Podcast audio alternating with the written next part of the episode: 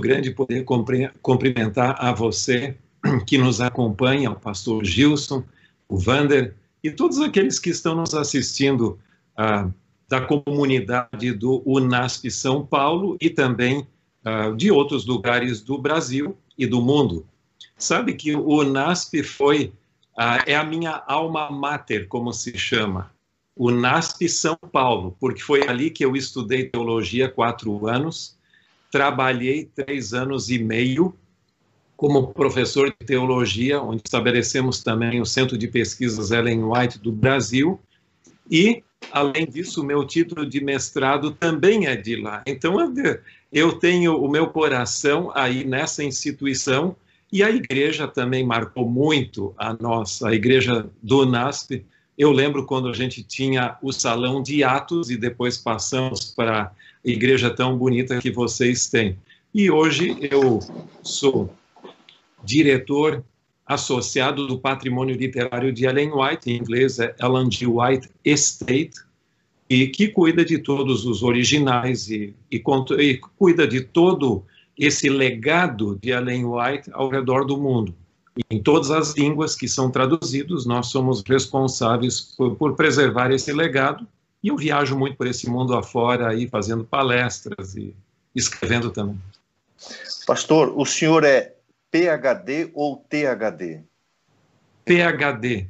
THD era um título mais antigo da Andrews. Hoje eles não oferecem mais, é o PhD só. O seu PhD é, é em torno do santuário, certo? É, o, o título é PhD e a minha área principal de especialização é estudos adventistas e também a área secundária teologia sistemática. Isso envolve a história da reforma protestante, do, uh, uh, da religião americana, etc., e com concentração na Igreja Adventista. Minha formação mesmo, a minha especialização, é no desenvolvimento das, das doutrinas e da teologia adventista. Ok. Pastor, muito bem-vindo, muito obrigado. É uma honra para nós aqui receber o senhor e termos essa conversa é, que vai ser tão importante para a nossa igreja aqui no Brasil. Está conosco também Vander Faria, empresário, presidente da Federação dos Empresários, nosso querido ancião. Vander, fala um pouquinho sobre você e cumprimento o nosso público. Boa noite, queridos. É um prazer mais uma participação de uma programação da Igreja do NASP São Paulo, onde eu participo como sendo um dos anciãos, faço parte do corpo do ancianato da igreja. Uh, hoje exercendo também uma função de apoio à igreja com os ministérios leigos, através da Federação dos Empreendedores Adventistas, que reúne e congrega empresários, profissionais liberais e empreendedores adventistas do Brasil. É uma instituição onde nós apoiamos trabalhos de ministérios leigos, apoiando os ministérios leigos a serem um apoio à igreja. E estamos aqui com muita alegria, privilégio, obrigado, pastor Gilson, pelo convite de estar essa noite com o pastor Alberto Tim, muito querido, algumas poucas vezes a gente se encontra e sempre é uma alegria, porque é um poço de conhecimento maravilhoso. Uma e bênção, humildade. Pastor. E humildade. E humildade. Obrigado, viu, pastor, da, da oportunidade de o senhor estar com a gente. Um prazer. Vander, você faz uma oração inicial para a gente começar com a bênção de Deus? Ok, então vamos orar? Querido Deus e Pai, obrigado pelo teu poder que nos sustenta. Obrigado por ser um pai de amor, maravilhoso, misericordioso, perdoador e salvador. Estamos aqui neste momento para conversarmos a respeito das profecias da tua palavra. Dirige cada momento que todos aqueles que estão nos ouvindo possam ser ricamente abençoados em nome e por amor de Jesus. Amém. Amém. Muito bem. Pastor Tim, eu vou fazer a abertura aqui das perguntas. Os adventistas do sétimo dia aceitam a Bíblia como sua única regra de fé e prática. Por quê? Também aceitam o dom profético de Ellen White. Isso não conspira contra a autoridade da Bíblia? Está contigo, pastor. Excelente pergunta. E muitas pessoas criticam a igreja adventista por esse lado. Quer dizer, se eles dizem que a Bíblia é a única regra de fé e prática, mas ao mesmo tempo aceitam o dom profético de Ellen White, eles estão se contradizendo nessa afirmação. Interessante, curioso que Ellen White mesmo, ao longo do seu ministério em diferentes lugares, ela enfatizou sempre, enalteceu a Bíblia, mas uh, se você tiver acesso ao livro O Grande Conflito, na página 595 da edição padrão, ela, ela mesmo diz: Mas Deus terá sobre a terra um povo que mantém a Bíblia, e a Bíblia só como norma de todas as doutrinas e base de todas as reformas. Agora, se ela enfatiza isso, que nós deveríamos manter a Bíblia e a Bíblia só como norma de todas as doutrinas e base de todas as reformas, como então nós podemos também aceitar o uh, aceitar os escritos de Ellen White como sendo uma fonte de verdade? Essa é uma pergunta muito interessante. Em primeiro lugar, você deveria ter em mente que a Bíblia ela reconhece profetas, logicamente canônicos, que ajudaram a, a escrever parte do cânon bíblico, ou seja, do próprio texto bíblico, e também profetas não canônicos. Você tem na Bíblia uh, profetas que escreveram parte da Bíblia, como Moisés, Isaías, Jeremias e outros, e profetas que nunca escreveram nada, uh, pelo menos que foi incluído diretamente na Bíblia, como o profeta Natan, você não tem um livro de João Batista, por exemplo, e outros, Enoque Elias, que foram trasladados vivos, também não escreveram parte da Bíblia. E aí vem a pergunta: e Jesus foi um profeta canônico ou não canônico? Muito foi escrito sobre ele na Bíblia, mas ele mesmo não escreveu nenhuma porção da Bíblia em si. É lógico que aí já entra em outra dimensão, porque a Bíblia testifica de Cristo. Interessante que a distinção entre profeta canônico e não canônico não era do período de vida dos profetas. Ali a questão era: você é um profeta verdadeiro ou falso? Isso só surgiu depois com a formação do cânon, primeiro do Antigo Testamento e depois do Novo. Mas para a igreja cristã e o apóstolo Paulo é claro sobre isso em 1 Coríntios 12, Efésios 4. Ele diz ali que entre os dons do Espírito estaria também o dom de profecia. Então, o texto bíblico não, não anula a manifestação do dom profético. Ele, com certeza, ele é parte dos dons concedidos à igreja. Agora, você poderia me perguntar assim, mas e qual é a necessidade? Se tudo que a gente precisa está na Bíblia, para que, que nós precisaríamos então de outros profetas e até mesmo, no caso, Ellen White? Eu costumo responder essa pergunta da seguinte forma: se o cristianismo fosse um grupo homogêneo, todos crendo a mesma coisa, eu teria minhas dúvidas, então não precisa. Mas o cristianismo, dentre as grandes religiões do mundo, com exceção talvez do hinduísmo, que é por excelência uh, uma religião pluralista, você tem milhões de deuses, literalmente milhões, porque você pode ter seu, seu deus local aqui, mas nenhuma das outras religiões é tão dividida como o cristianismo. Alguns estudos abalizados sugerem que hoje nós temos quase 50 mil denominações cristãs diferentes, todas elas baseadas na Bíblia, ou pretendendo ter a Bíblia como sua base. Então, o problema não está na Bíblia, está na fragmentação do cristianismo. E eu encaro o dom profético de Ellen White não como substituindo a Bíblia, ou como aperfeiçoando a Bíblia, ou ampliando a Bíblia, mas simplesmente como um filtro profético, um GPS profético para nos manter leais. Vamos supor que eu queira ir para o, o NASP, o nosso querido NASP São Paulo. Nunca estive lá, não conheço o caminho, não tenho, não tenho como chegar por minha conta. Eu dependo do GPS. Quando eu saio do caminho, ele me traz de volta. E eu creio que Ellen White funciona como um GPS profético para nos manter leais à palavra de Deus na Bíblia. Agora, só um detalhe mais. Jameson, no seu famoso livro Prophet Among You, o profeta entre vós, ele diz que Ellen White exerce três funções em relação com a Bíblia. Ele chama a atenção nossa para a Bíblia. E a Bíblia nunca esteve tão disponível como hoje, mas também tem sido muito, uh, muito olvidada.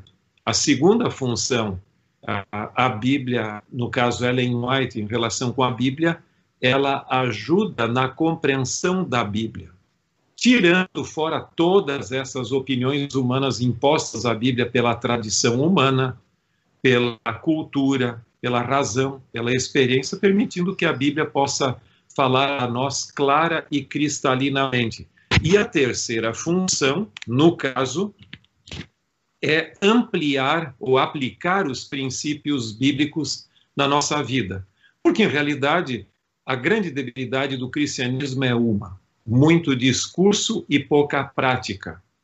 Eu posso pegar um maravilhoso sermão para vocês, se quiserem, sobre como amar os inimigos. A hora que o meu sermão acaba e eu encontro dito cujo que só quer o meu mal, todo o meu discurso acabou e a vida volta para a realidade. Então, Deus concedeu o dom profético para que nós tenhamos a mesma coerência que houve em Cristo Jesus, que não só pregava a verdade, mas ele era a verdade. E isso faz toda a diferença. Pastor, é, a Igreja Adventista do Sétimo Dia tem alguma doutrina, alguma crença bíblica baseada nos escritos de Ellen White? Não. Em realidade, o, nesse, nesse lado, é, é importante termos uma ideia que os pioneiros, eles estudaram a Bíblia. Ah, e eu até me especializei exatamente nessa área, no período de formação das doutrinas adventistas e como o sistema doutrinário adventista foi integrado.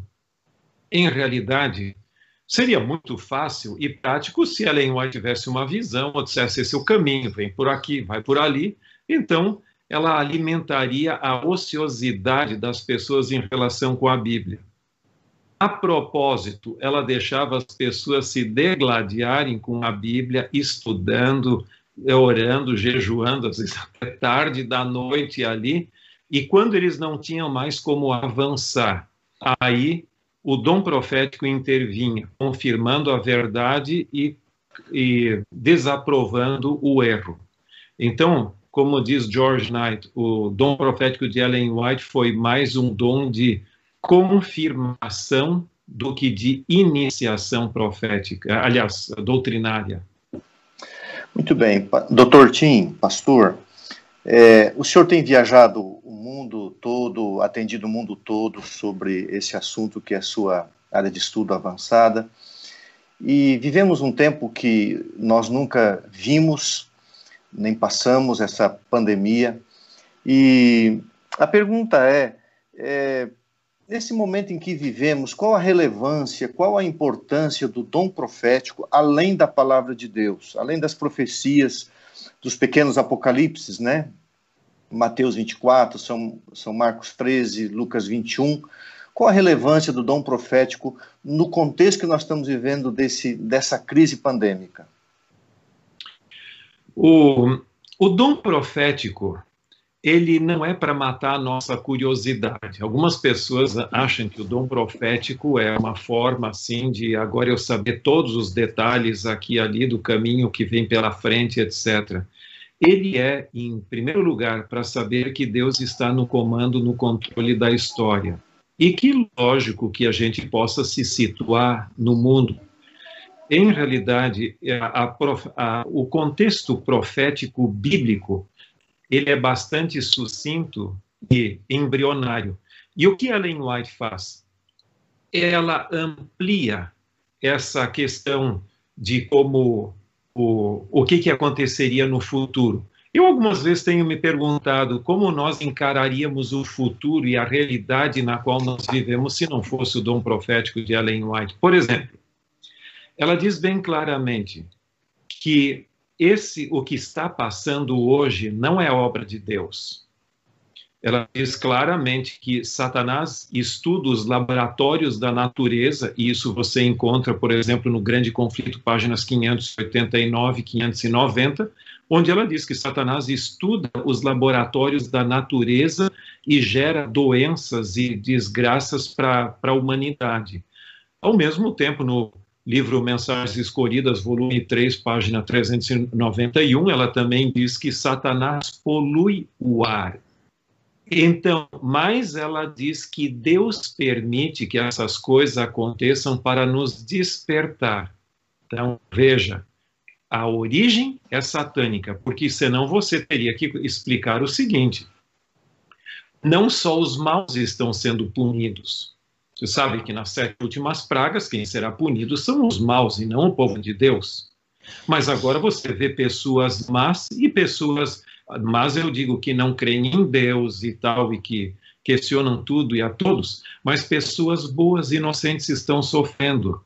Então, nesse sentido, eu tenho a, tenho a plena certeza que Deus não pune o inocente, ele permite numa situação como essa. E Ellen White nos dá esse quadro. O que a mim me impressiona, pastor Gilson, em relação com Ellen White, não são os pequenos detalhes ali, mas como ela pintou esse quadro completo. O que, que aconteceria nas mega trends, como se diz ou nas grandes tendências do mundo, e como o mundo está assumindo a configuração que ela previu. Eu tenho na minha biblioteca aqui, acho que não, não trouxe aqui, mas eu tenho o, a primeira, primeira edição do livro Grande Conflito Completo de 1888. Eu leio aquele livro, dou uma olhada nele, parece que ele foi publicado ontem, de tão atualizado e como a coisa está assumindo essa configuração que ela escreveu. Pastor, como é, a gente tem lido bastante e ouvido sobre governança global, cooperação mundial, a necessidade de um, de um líder. É, a gente fica pensando assim nessa, nessa temática que é nova, a gente já sabe que o mundo é uma aldeia global. Qual a sua visão como um teólogo dessa, dessas novas falas de governança, cooperação, essa esse clamor que vem de autoridades como ex primeiro ex-diretor do Fundo Monetário Internacional, ex-primeiro-ministro britânico, vozes assim marcantes, pessoas maduras. Qual é a sua visão pessoal sobre essas falas, pastor? Eu creio que nós não podemos super enfatizar o que eles dizem, porque ao longo da história da humanidade, eu até orientei uma tese de doutorado do pastor Alceu Nunes, que trabalhou por vários anos na Casa Publicadora, sobre as previsões da segunda vinda de Cristo e do final e do fim do mundo ao longo da história do cristianismo. E cada grande crise gera uma instabilidade tremenda. E isso não é uma diferença agora. Só que eu creio que nós nunca tivemos numa crise tão global tão marcante como a que nós estamos enfrentando hoje, onde o mundo não será mais o mesmo, bem diferente do que aconteceu em 11 de setembro, aquele problema com as torres gêmeas ali. Mas o que acontece? Nós temos alguns componentes que a gente deveria colocar junto. Em primeiro lugar, a questão da liderança mundial do mundo é uma aspiração de diferentes poderes, inclusive do Vaticano.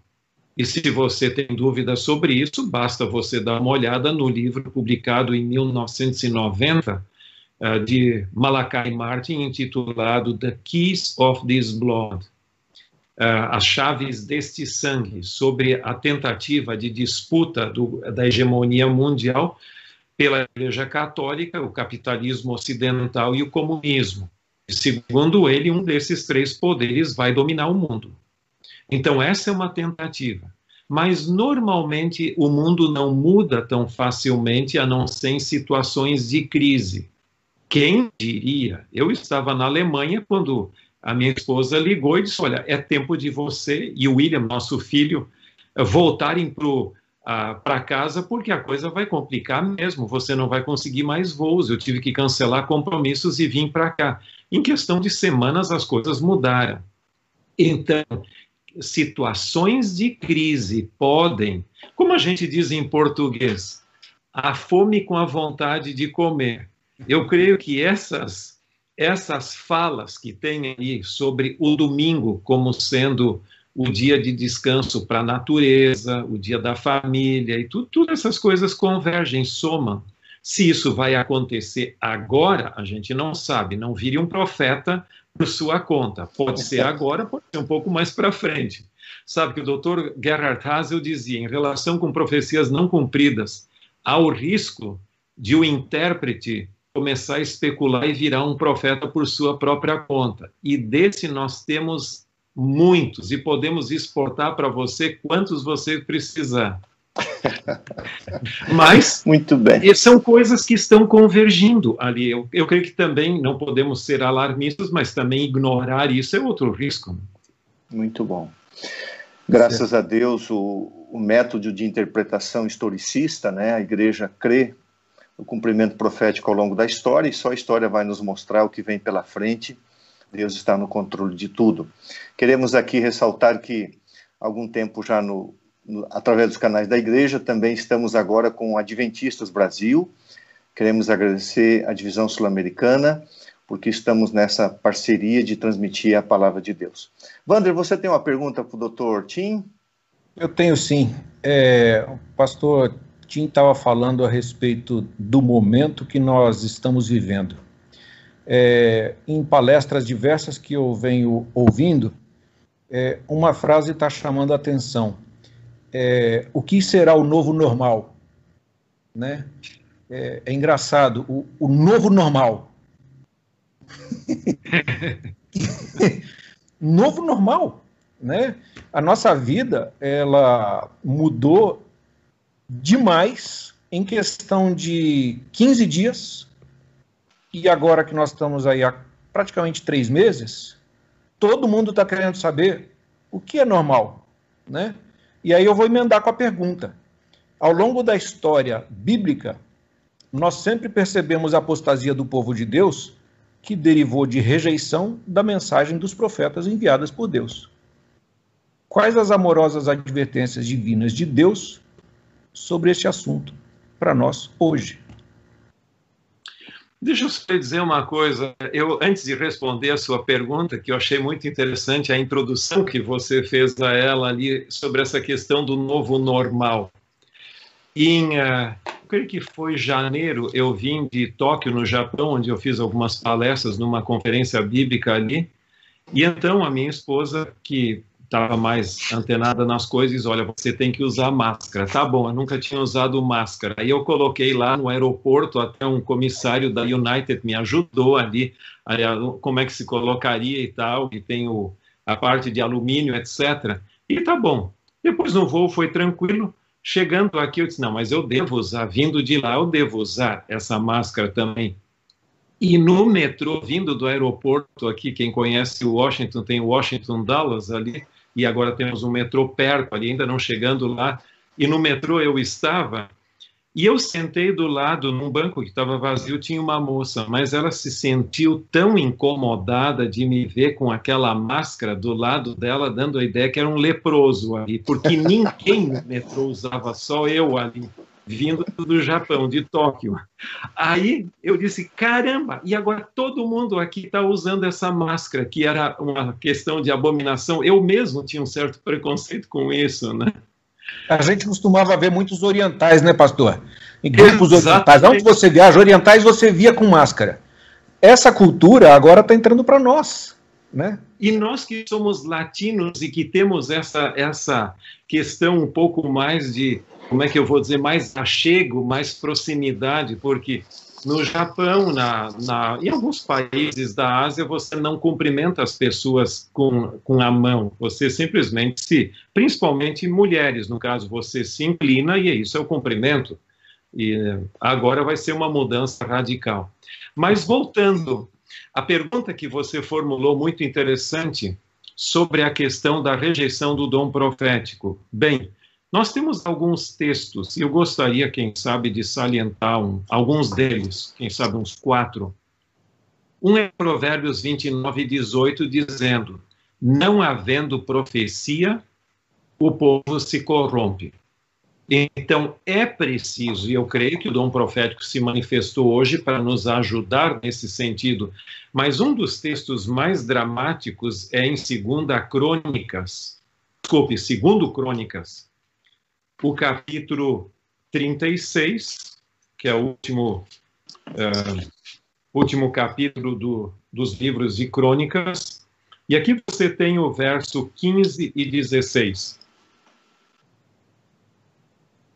Segunda Crônicas 36, 15 e 16 diz: O Senhor Deus de seus pais, começando de madrugada, falou-lhes por intermédio dos seus mensageiros, porque se compadecer do seu povo e da sua morada. Portanto, aqui o dom profético é uma, um ato de amor, de compaixão de Deus. Então, não é simplesmente puxar a orelha, mas é simples ou vingança da parte de Deus, mas compaixão. E o verso 16 acrescenta: Eles, porém, zombavam dos mensageiros, desprezavam as palavras de Deus e mofavam dos seus profetas, até que subiu a ira do Senhor contra o seu povo e não houve remédio. E aí ocorreu o cativeiro babilônico. Então, sabe que nós somos extremamente movidos a elogios. Se eu disser Puxa, pastor Gilson e, e Vander, vocês são as pessoas mais maravilhosas que eu conheço na face desse planeta. Puxa, é maravilhoso. Mas no momento que o discurso muda, eu digo, sabe, eu acho que você tinha que mudar isso e aquilo ali. Algumas pessoas têm humildade para aceitar a admoestação e outros não. E o orgulho impede que se aceite a mensagem profética. Eu creio que eu sempre estou certo e acabou a história. Em Mateus 23, nós não vamos ler o texto, mas Mateus 23, 30 a 34, Jesus menciona uma coisa que é extremamente interessante. Ele diz que o problema do povo de Deus não é com os profetas do passado, mas são os profetas do presente. Ele diz que vocês dizem, se nós tivéssemos vivido naquela época assim, assim, nós não teríamos feito nenhum mal para os profetas. Vocês são hipócritas. Eu vou enviar profetas, uns vocês vão matar, outros vocês vão perseguir, assim por diante. Então, qual é o problema do povo de Deus? É muito fácil para mim dizer: olha, eu gostei muito de Moisés que jogou tão duro com o povo de Israel, rebelde no deserto. Mas o problema que o profeta mais contemporâneo, mais recente, é, ele fala não para o povo de Israel no deserto, mas fala para mim e pisa no meu calo. E isso muda de, de figura. Então, nesse sentido, há uma dificuldade do povo de Deus de aceitar com humildade a repreensão, porque profetas normalmente não vêm para elogiar, vêm para nos admoestar e nos ajudar a crescer espiritualmente. E você tem aquela promessa, por outro lado, que é também segundo Crônicas 20 e 20, que diz: Crede no Senhor vosso Deus, estareis seguros. Crede nos seus profetas e prosperareis. Essa é a promessa se a gente, com humildade, aceitar a palavra profética.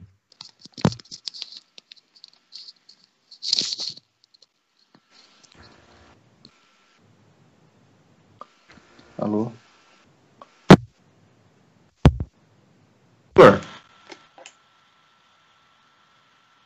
Não sei se eu estou sendo ouvido. Você está sendo com a sua okay. voz de locutor, pastor. É, não se preocupe. Eu fui mexer aqui e tirei o fone de ouvido sem querer. É, pastor Tim, é, eu gostei muito do que o senhor enfatizou. E sábado eu usei uma frase no sermão: Deus sempre é movido por amor.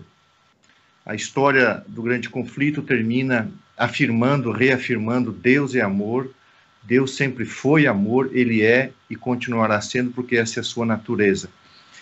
Eu gostaria que o senhor falasse um pouquinho mais sobre essa sua visão tão correta, que eu também creio assim, mesmo lendo, às vezes, livros que uh, a gente olha assim, pensa que, que é duro ou que é uma advertência, mas a gente vê por trás a misericórdia de Deus, o amor de Deus, o cuidado de Deus, porque a verdade, por mais que possa soar às vezes é, de uma forma assim desconfortável para alguns, mas é a verdade.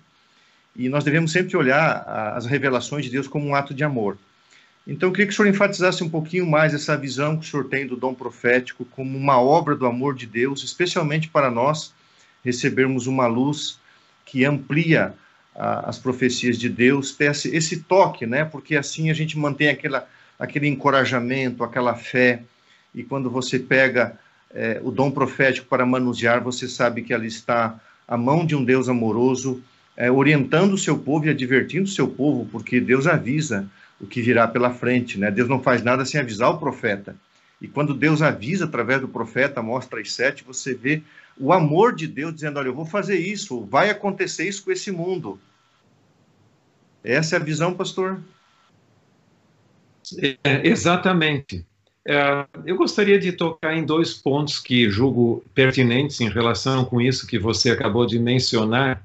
Em primeiro lugar, uma sentença do livro Desejado de Todas as Nações mudou muito a minha compreensão.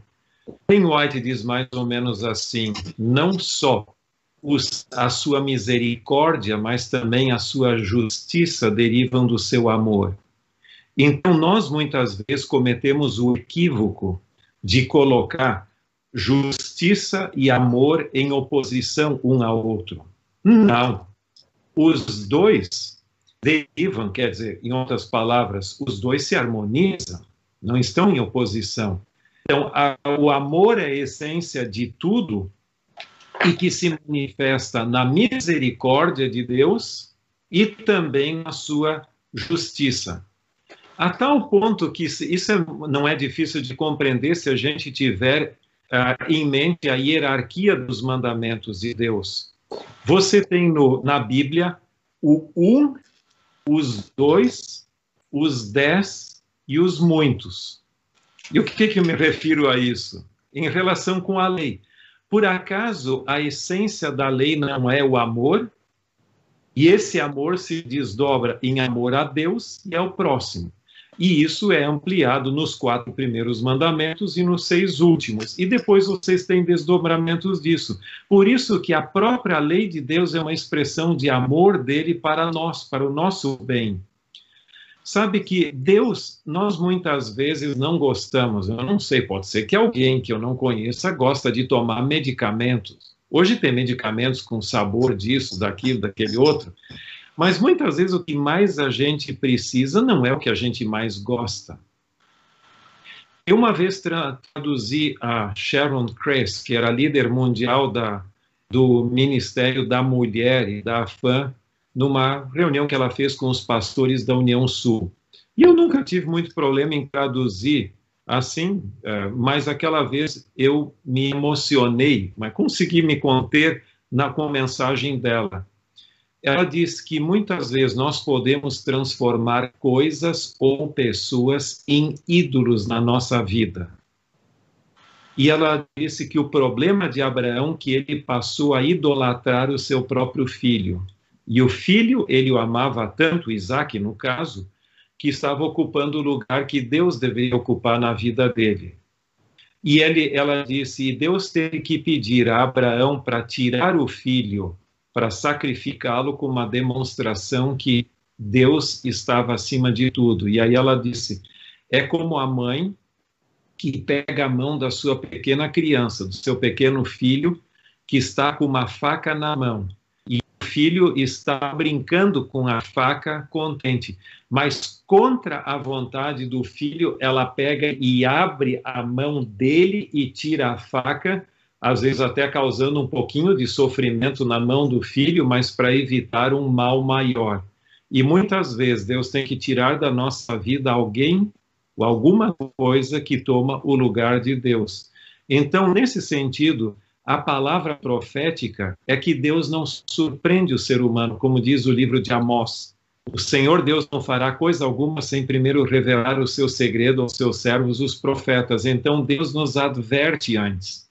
Ele não tem aquele, aquele, aquela questão de primeiro fazer a, a cirurgia ou aplicar a anestesia e depois explicar por que, que aplicou. Ele vem e explica. Veja, você vai ter que tomar isso, vai ter que acontecer isso, aquele outro então, aquilo que a gente pode achar um pouco indigesto ou não de bom gosto é exatamente para evitar um mal maior, que a gente seja surpreendido com alguma coisa que nós não gostaríamos que viesse de surpresa.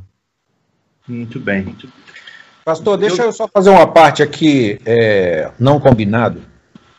É, você falou da justiça de Deus. Eu, como, como leigo, não sou teólogo, como leigo, eu leio diversos textos, diversos trechos da Bíblia que falam do amor de Deus, só que junto com o amor está acompanhado a justiça de Deus. Você mencionou isso agora, é uma delícia ouvir disso você falando. Porque nós olhamos para um juiz, nós olhamos para um governador, para um presidente, para um pastor de uma igreja, e muitas vezes a gente fala assim, mas ele não foi justo.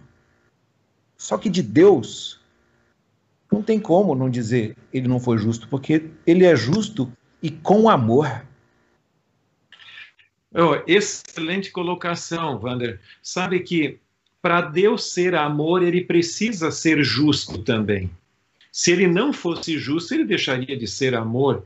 E o que a mim me impressiona muito, e voltando ao que Ellen White diz, ela diz ali que, logicamente, a destruição final dos ímpios é um ato de amor em relação por, por, por aqueles que foram oprimidos pelos, pelos maus, mas é ao mesmo tempo um ato de amor para com os próprios maus. Se eles fossem levados para o céu, seria uma tortura total viver num ambiente de santidade, sendo que eles não têm nenhum interesse naquilo. Então Deus permite que eles cessem, deixem de existir para o bem do universo, porque ele não quer correr o risco de uma outra rebelião, mas também para o bem daqueles que não se sentiriam bem no céu. Então, em somatória, e é interessante que no drama do grande conflito cósmico histórico entre o bem e o mal, o clímax de todo esse processo vai ser uma coisa, onde o próprio Satanás vai reconhecer a justiça de Deus e que ele estava errado. Ele não vai ter outra saída, ele vai ter que ficar, vai ser obrigado a chegar nesse ponto. Muito bem. Pastor Tim, em São, Mate... em São Lucas 21, 11, a palavra de Deus, além de fa falar dos sinais gerais, nos sinais gerais, também fala de epidemias. É, a gente poderia é, dizer, em que, por exemplo, em que sentido, nesse momento atual, é, essa pandemia seria um dos cumprimentos do dom profético associado à Bíblia? Eu não tenho a menor dúvida de que isso é parte do cumprimento. Ah, em realidade, você vai ter ah, o que a mim me impressiona muito nessa questão. Ah, você tem diferentes filosofias da história, mas assim, em palavras simples e claras, Há aqueles que eram otimistas em relação com o desempenho humano e o desenvolvimento da ciência e tal. E então a pergunta vem: o mundo hoje é melhor ou pior do que há 200 anos? Bom, no desenvolvimento da ciência, muitas vezes melhor. Se você tem dúvida, dê uma lida num livro intitulado The Good Old Days They Were Terrible, sobre como era a vida os bons dias do passado eles eram terríveis, como era a vida em Nova York na metade do século XIX. Ou então a assustadora história da medicina. Então, muita coisa melhorou, Mas em termos da moralidade do ser humano, parece que nunca os psicólogos tiveram tanto trabalho como tem hoje. E, ao mesmo tempo, o próprio ecossistema está se degradando. Havia uma época que os adventistas do sétimo dia eram os únicos que falavam do fim do mundo e da volta de Cristo. Praticamente haviam outros também, mas em sentido geral. Hoje, os próprios cientistas reconhecem que o mundo não vai conseguir sobreviver muitas décadas mais, porque o ecossistema se está autodestruindo. Nós, os seres humanos, estamos destruindo. Então, eu vejo, com certeza, essas os terremotos, epidemias e tudo que, que o texto bíblico fala, até fome, no, em Mateus também menciona, como um cumprimento desse cenário onde o mundo não vai melhorando mais e mais até a implantação do reino de Deus, como alguns que nós chamamos de pós-milenistas criam, mas o mundo está cada vez declinando mais e mais até a um ponto onde só a intervenção de Deus na história, através da vinda pessoal e visível de Cristo, que pode dar um fim. Agora, seria muito triste se passando por tudo que nós estamos passando como raça humana, uh, nós simplesmente nos tornássemos indiferentes.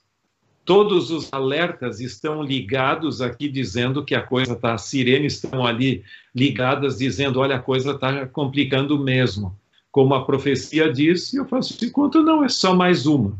E não me importo com isso. Cuidado, porque eu creio que tudo isso são alertas de Deus para nos dizer que o mundo não é tão seguro como era, como a gente pensava que era, e que o mundo vai chegando ao seu, a história vai atingindo o seu clímax. Muito bem. Pastor, como que, qual é a sua visão, a, a reação da igreja, quando eu falo igreja, não liderança, da membresia em outras partes do mundo? Houve um despertar, houve um fervor, houve mais fidelidade, porque no caso do NASP São Paulo, nós temos visto assim uma procura pela orientação profética, uma resposta bíblica e do dom profético ao que está acontecendo. E desde o fechamento da igreja começamos a pregar, desde a abertura do sexto selo, o transcorrer do sexto selo, o fechamento, o abalo das potestades da terra, do céu. E, e, a, e a gente vê a igreja sendo mais assim fiel, é, mais preocupada, buscando mais as coisas de Deus, se interessando mais pelo próximo. No nosso caso de igreja local, a gente percebe assim que foi uma bênção espiritual, apesar da dor e do sofrimento, esse, esse abalo, essa doença. E, e é, o que acontece, pastor, assim, com os adventistas do sétimo dia em outras partes do mundo? O senhor percebe também assim uma, uma preocupação maior, um interesse maior? Com certeza, isso é uma questão global, praticamente. E a internet nunca foi usada tanto como atualmente. E eu, às vezes, fico me pensando, eu, eu acho que no céu eu vou ter uma conversa muito detida com meu anjo da guarda, e se Jesus tiver oportunidade também para a gente conseguir colocar quer dizer, essas peças do quebra-cabeça no seu devido lugar. Mas eu fico pensando como pode que não muito antes de começar essa pandemia foi desenvolvido o Zoom, ou seja, esse sistema de videoconferências ali. Lógico que nós temos o Skype aqui, temos também outras plataformas, não é a única, mas a Zoom é recente e tem sido usado muito. Eu creio que Deus ah, eu tenho a impressão que isso foi tudo desenvolvido antes e agora nós podemos usar e está havendo um desenvolvimento muito grande. Reuniões mundiais da igreja são realizadas hoje por Zoom, mesma maneira como antes. Eu nunca viajei tanto, nunca recebi tanta hospitalidade como ultimamente nesses, nesses últimos três meses porque é uma Zoom atrás da outra. E a sua não é a única desse fim de semana, nem de hoje. Tive outras por aí afora. Então, você fala para igrejas na Europa, aqui nos Estados Unidos, para América Latina, e assim vai indo para campos, uniões fazendo suas Zooms e tudo isso. Eu creio que algumas lições nós podemos tirar com, com isso. Em primeiro lugar, uh, se você lê atentamente o, o, os escritos de Ellen White, eu me refiro especificamente aos livros Desejar as Nações e O Grande Conflito, você vai ver que houve uma grande globalização que antecedeu a primeira vinda de Cristo. O Império Romano, que uniu, integrou o mundo conhecido daquela época. Lógico, a China era outra história, ali, o Oriente um pouco, mas o mundo ali, Mediterrâneo, etc. Então, o, a língua grega era a língua da comunicação e da cultura, e a, o Novo Testamento, desculpe, o Antigo Testamento tinha sido traduzido na Septuaginta para o grego, então era disponível. Mas o livro do Apocalipse fala de uma globalização que antecederia a segunda vinda de Cristo. O capítulo 13 fala da globalização do erro, para que todos, grandes e pequenos, para que ninguém possa comprar nem vender. Você vê vários superlativos ali. E o capítulo 14 fala da globalização da pregação do evangelho a todo mundo, a toda nação, tribo, língua e povo. Então, nesse sentido, eu creio que o desenvolvimento da internet nos ajudou tremendamente a comunicação via satélite. E isso estava disponível, mas a gente não usava tanto. Agora a pandemia vem e nos obriga a usar, em outras palavras, economizar viagens. Nós não precisamos viajar mais tanto, então isso é um, a economia de recursos da igreja. E em segundo lugar, a gente não precisa estar presencialmente lá, nós podemos. E eu creio que esses recursos, Deus é profissional em tirar bens ou bênçãos de maldições. Eu creio que está nos ajudando a ir para os lugares mais longínquos da terra, simultaneamente ajudando a concluir a pregação do Evangelho. Pastor, recentemente eu chamei a atenção da igreja para uma citação de Ellen White, que está no Fundamentos da Educação Cristã, página 409, vou ler só a parte é, central. Ela diz assim: As invenções da mente humana parecem proceder da humanidade, mas Deus está atrás de tudo isso. Ele fez com que fossem inventados os rápidos meios de comunicação para o grande dia da sua preparação. Se isso aqui não é cumprimento profético, que é? E ela diz no início dessa citação que as pessoas que seriam usadas por Deus, elas necessariamente não seriam servos de Deus e nem teriam conhecimento de Cristo. Então eu fico pensando no Steve Jobs, num, da Microsoft lá, o... me lembra aí, Vander, fugiu aqui, fugiu o nome lá do, além do Bill, Bill Gates, né? Sim. E o Bill Gates, é Bill Gates, é isso? Sim. Sim, Steve Jobs. Deus usando essas, essas mentalidades para criar é, rápidos meios de comunicação, enfim, várias pessoas, sistema satelital, a, a vinda da internet.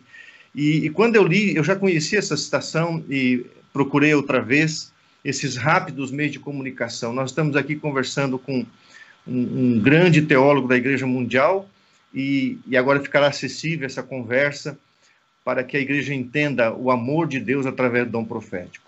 Vander, suas considerações finais para a gente partir mais para o fim. É, pastor, o senhor, é, sendo uma pessoa hoje que cuida do patrimônio de Ellen White, ah, quando eu era adolescente, eu fiz a minha leitura de diversos trechos, também como é, parte de requisitos dos desbravadores. Mas eu confesso que naquela fase da vida, os, os, os textos de Ellen White não eram as coisas mais atrativas, as leituras mais atrativas. À medida que a gente vai pegando alguma maturidade adicional de vida, a gente vai se apaixonando pelos livros de Ellen White. Caminho a Cristo, Desejado de Todas as Nações, História da Redenção e por aí vai. São, são todos livros que trazem para a gente um, uma, um sabor muito mais vívido da compreensão da palavra de Deus. É, recentemente nós tivemos a queda das torres gêmeas e depois nós tivemos agora essa pandemia e a gente vê uma corrida danada atrás do livro Eventos Finais, por exemplo, né?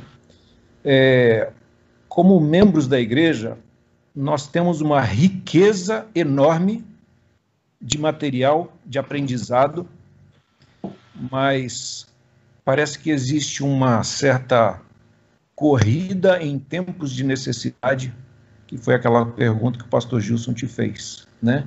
No mundo todo é assim, né? É, as pessoas sentem dessa, dessa forma mesmo. Eu digo para o senhor que eu sou um apaixonado, no bom sentido, da leitura é, do dom profético de Ellen White, porque me traz conhecimentos aprofundados e maravilhosos de, de tantas coisas que a gente nem pensa. E ela abre, agora eu estou lendo primeiros escritos, vendo a experiência, as experiências das visões que Ellen White teve. Que delícia que é aprofundar nisso e não necessariamente a gente ir só numa hora de necessidade, é a gente também ler na hora do pão integral, né, de receber alimento, o alimento espiritual, né? É, deve ser uma delícia para o senhor trabalhar nesse departamento. Exatamente. Ah, posso só acrescentar uma, uma palavrinha? Sim, sim pastor. O Wander tocou exatamente na questão. O grande risco que a gente corre hoje é ser movido só a pandemias e a crises. Depois que a crise passa, a gente esquece e volta à mesma mediocridade espiritual de antes. Eu creio que a maior lição que você que está nos acompanhando deveria aprender, aproveite o tempo, leia a sua Bíblia, estude a Bíblia, tenha um livro de Ellen White. Como disse alguém, um amigo meu, disse assim: o, livro mais importante de Ellen White é aquele que você está lendo, porque não adianta você ter outros na estante se nunca ler. Então, pegue um livro que apele para você as suas necessidades, leia e faça dele o seu companheiro ali. Mas não permita que essa pandemia passe e você volte à mediocridade espiritual que você tinha antes. Então, não vamos ser movidos a desastres e, e pandemias, mas vamos ter uma automotivação. Isso teria que ser parte da nossa vida. E outra coisa, vamos continuar usando a mídia, com todos esses recursos, como você falou, mas não deixem de se congregar. Porque o texto bíblico é bem claro sobre isso. Agora eu posso ficar tão feliz em casa que não vou mais para a igreja. Não. A religião bíblica não é uma religião isolada, ela é social. Quando nós tivermos oportunidade, temos que seguir como salmista. Alegrei-me quando disserem, vamos à casa do Senhor também. Muito bem, pastor. Assim que reabrir, nós vamos continuar abraçando os nossos membros. O senhor sabe, temos uma congregação amorosa. Eu acho que tem muito testemunho também da parte deles, você não acha? Desculpa, pastor, eu não ouvi. Veja, eu creio que muitos vão ter seus testemunhos de bênçãos alcançadas para compartilhar na congregação. Nós temos uma, uma igreja inserida dentro de um campus universitário, é um oásis dentro de São Paulo, uma igreja amorosa, uma igreja querida, e todos nós sentimos falta, e vai ser um, um retorno maravilhoso, mais espiritual, mais perto de Deus. O pastor não estava no nosso script aqui, mas eu tenho uma preocupação como pastor de encaminhar, o Wander sabe disso, uma, duas vezes por ano, que a igreja leia livros que tratem realmente da verdade bíblica, o que é ser um, um cristão adventista do sétimo dia. Recentemente soltamos um livro sobre o Espírito Santo e agora estamos encorajando o pastor na vigília do próximo sábado e aí, daqui para frente a leitura e o estudo deste livro aqui do pastor Fernando Chaige, já falecido, Preparação para a Crise Final, que não é outra coisa senão Bíblia e Espírito de Profecia. Eu queria que o senhor desse uma palavra de encorajamento aos adventistas do sétimo dia. É, se a gente está certo, nós adquirimos aqui um para cada família, mil livros. A Casa Publicadora nos ajudou subsidiando um pouco. E várias pessoas do Brasil estão pedindo. Eu falei, ó, vai, vai lá no site da casa e peça. Pastor, estamos no caminho certo com esse material também? Com absoluta certeza. Como eu vou discordar de você? se você está no caminho certo ali. o... Você foi, meu, você foi meu, o senhor foi meu professor de história da, do Adventismo, né? E, e, eu lembro das suas aulas, o seu bom humor, mas também o senhor pegava pesado, porque o senhor é alemão, né, pastor? Mas é um alemão, é um alemão amoroso. Só eu que não sou alemão aqui. É, você. Então, é, essa palavra de encorajamento, essa palavra de reforço é muito importante para a gente, porque a igreja, eu creio que a igreja precisa mais do que nunca conhecer o que virá pela frente. Eu temo que a nossa igreja não conheça o suficiente para muitos ficarem em pé e não vacilarem na sua fé. Então, por isso que eu peço. Pastor Gilson, se eu pudesse interromper aí, já que está tudo fora do script mesmo, ali nesse sentido, mas eu creio que providencial. Acho que eu creio que eu podia usar as palavras de Jesus, não foi a carne nem o sangue que te revelaram isso. Mas, mas veja, se eu pudesse definir esse livro, voltando aos livros de Ellen White, eu considero O Caminho a Cristo o livro que converte, o Desejar Todas as Nações o livro que transforma e o grande conflito, o livro que convence. E esse livro aqui que você mencionou, que é basicamente uma coleção de textos de Ellen White comentadas, com textos bíblicos e tudo ali, mas é um desenvolvimento muito interessante. Isso poderia ser definido como um mapa dos últimos acontecimentos, de como as coisas vão se desdobrar e vão caminhar. Eu creio que é extremamente útil para você, nesses últimos dias, saber que as coisas estão caminhando. E como eu mencionei anteriormente, meu temor é que, arrefecendo as coisas, nós também venhamos a negligenciar a coisa. Não, nós tivemos o alerta e nós deveríamos sair com, com mais uh, disposição e ânimo de continuarmos. Uh, sabe que Ellen White tem no, no livro O Grande Conflito uma parte que eu acho muito interessante, onde ela diz e vocês conhecem o texto, quem leu, Ellen White, pessoas com rosto iluminado e resplandecendo de santa consagração se apressarão de um lugar para o outro, dando a última mensagem de advertência ao mundo. Esse capítulo, esse capítulo, não do livro, mas da história, deve se cumprir em nossa geração. Nós aprendemos a usar os recursos da mídia temos a convicção, agora o negócio é espalhar essa mensagem a todos os cantos do mundo, até que o mundo seja iluminado pela glória de Deus. Muito bem. Pastor, além de um teólogo, além da, da sua função na Igreja Mundial através do White State, o senhor é um pastor. E o senhor é reconhecido por nós que fomos seus alunos, é, todos os que o conheceram como pastor em Juí, no Rio Grande do Sul, Acima de tudo, o senhor tem um caráter pastoral muito forte, uma devoção a Deus. E agora, falando como um pastor, que mensagem o senhor deixaria para a Igreja do Nasce São Paulo, para os adventistas no Brasil, aqueles que também terão acesso na língua portuguesa? Qual o recado assim que vem do seu coração nesse tempo que a gente está vivendo? O que, qual seria o seu, o seu, o seu recado pastoral para a gente nesse momento?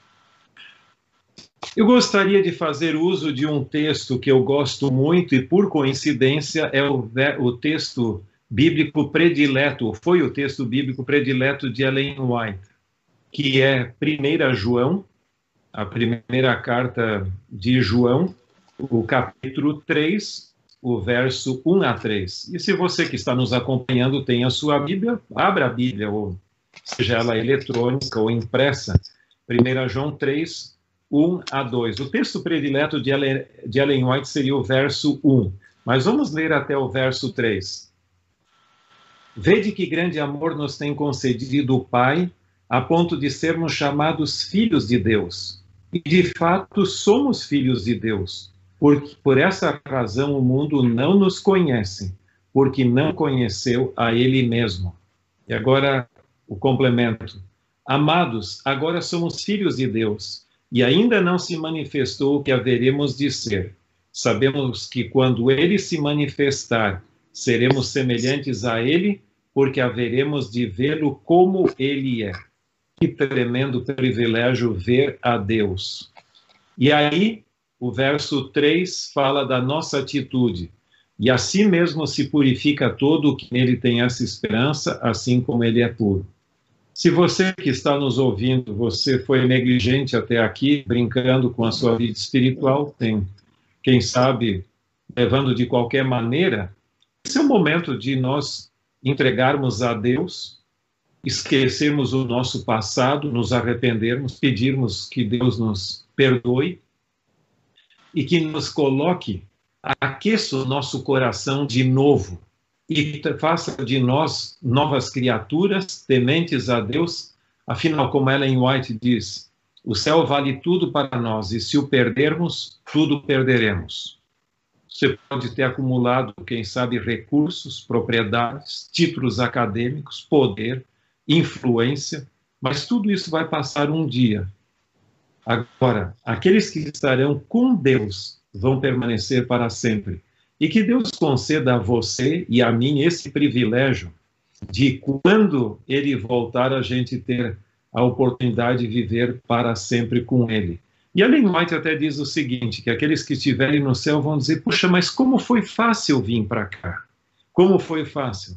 Agora, que desgraça é se nós não tivermos essa oportunidade, nossa negligência pessoal. Deus fez tudo por nós tudo que ele poderia ter feito, ou melhor dito, o céu fez tudo o que é possível pela nossa salvação, e se a gente se perder é por nossa conta e risco. Mas aí talvez o melhor seria nem ter nascido. Deus trouxe você à existência de uma maneira maravilhosa, um milagre da vida, manteve a sua existência até aqui, susteve você, e se você está me ouvindo é porque você tem vida. Isso é algo maravilhoso o conhecimento do plano da salvação. O mínimo dos mínimos que você podia fazer é dedicar a sua vida a Deus e dedicar não só agora, mas daqui até o final. Que Deus lhe dê essa disposição e essa força para não esmorecer, mas perseverar e a gente poder se encontrar não só nessa terra, se, quando, quando houver essa possibilidade, mas no reino eterno também, que é o mais importante de tudo. Amém. Muito bem. Quero agradecer o Vander, nosso ancião e diretor da Federação dos Empreendedores do Brasil, por sua companhia. Obrigado, Vander. Vamos que agradecer. Vamos estar aí os quatro domingos juntos. É, queridos irmãos, amigos, você que está no Adventistas Brasil, Facebook e YouTube da Igreja do NASP São Paulo, essa, essa entrevista com o Dr. Tim estará disponível é, para que você possa compartilhar com outras pessoas. Domingo que vem, às 20 horas, vamos receber o Dr. Adolfo Soares, que é o reitor do Seminário de Teologia para a Divisão Sul-Americana, oito países, e o tema será o remanescente. Um, um estudioso desse assunto, estaremos juntos aqui. Que Deus abençoe você, obrigado por sua companhia conosco, que tenha feito bem a sua alma, que eu tenho certeza que fez a sua vida, e que inspire você a tirar da prateleira algum livro do dom profético e ver o quanto você vai desenvolver o seu caráter, especialmente o seu amor a Deus, a palavra de Deus, as coisas de Deus e a santificação para a gente ver Jesus. Pastor Tim, muito obrigado por tirar esse tempo a partir de Washington, a sua forma tão gentil, tão simpática, tão bem-humorada e também de uma forma tão profunda. Que Deus abençoe o senhor, a sua esposa, é, o seu filho, as suas filhas, o seu genro, a sua casa, a sua família. E fica o convite aqui, pastor, de todo o coração. Se o senhor vier ao Brasil em algum momento, ah, o púlpito do NASP São Paulo está disponível para a gente ouvir o senhor e matar saudade e ter um momento com o senhor aqui. O senhor é bem-vindo. Diga assim, Gilson, estou passando pelo Brasil, estou passando por São Paulo. Então a gente vai dizer, passa o Capão Redondo e ajuda-nos. Ah. ok. Pastor, Maravilha. pede uma bênção de Deus, ora por nós, ora por nossa igreja no Brasil, por nossa igreja do NASP. Nós temos vários irmãos que desenvolveram a Covid-19 e temos intercedido. Sábado eu visitei um enfermeiro, ele estava. Fiquei muito preocupado, ele estava quase que agonizando e, graças a Deus chegou outro. Falei, leva para o hospital, porque estava esperando uma visita pastoral. Eu falei, melhor que ele vá para o hospital do que visita pastoral. Mesmo assim, oramos com ele, um, um rapaz de Deus, é um angolano, e estamos preocupados com ele. Então, temos vários irmãos assim Pastor, termina com a bênção e que Deus abençoe o senhor. Muito obrigado. Ok. Oremos. Nosso grande e eterno Pai que estás nos céus, nós louvamos o teu nome pela tua majestade, teu poder, como Criador e mantenedor do universo e se importa com cada um de nós individualmente. Gostaríamos de agradecer-te mais uma vez por haver nos trazido à existência, preservado a nossa vida até aqui, dado-nos o oportunidade de conhecermos a Jesus como nosso Salvador pessoal e plano de salvação.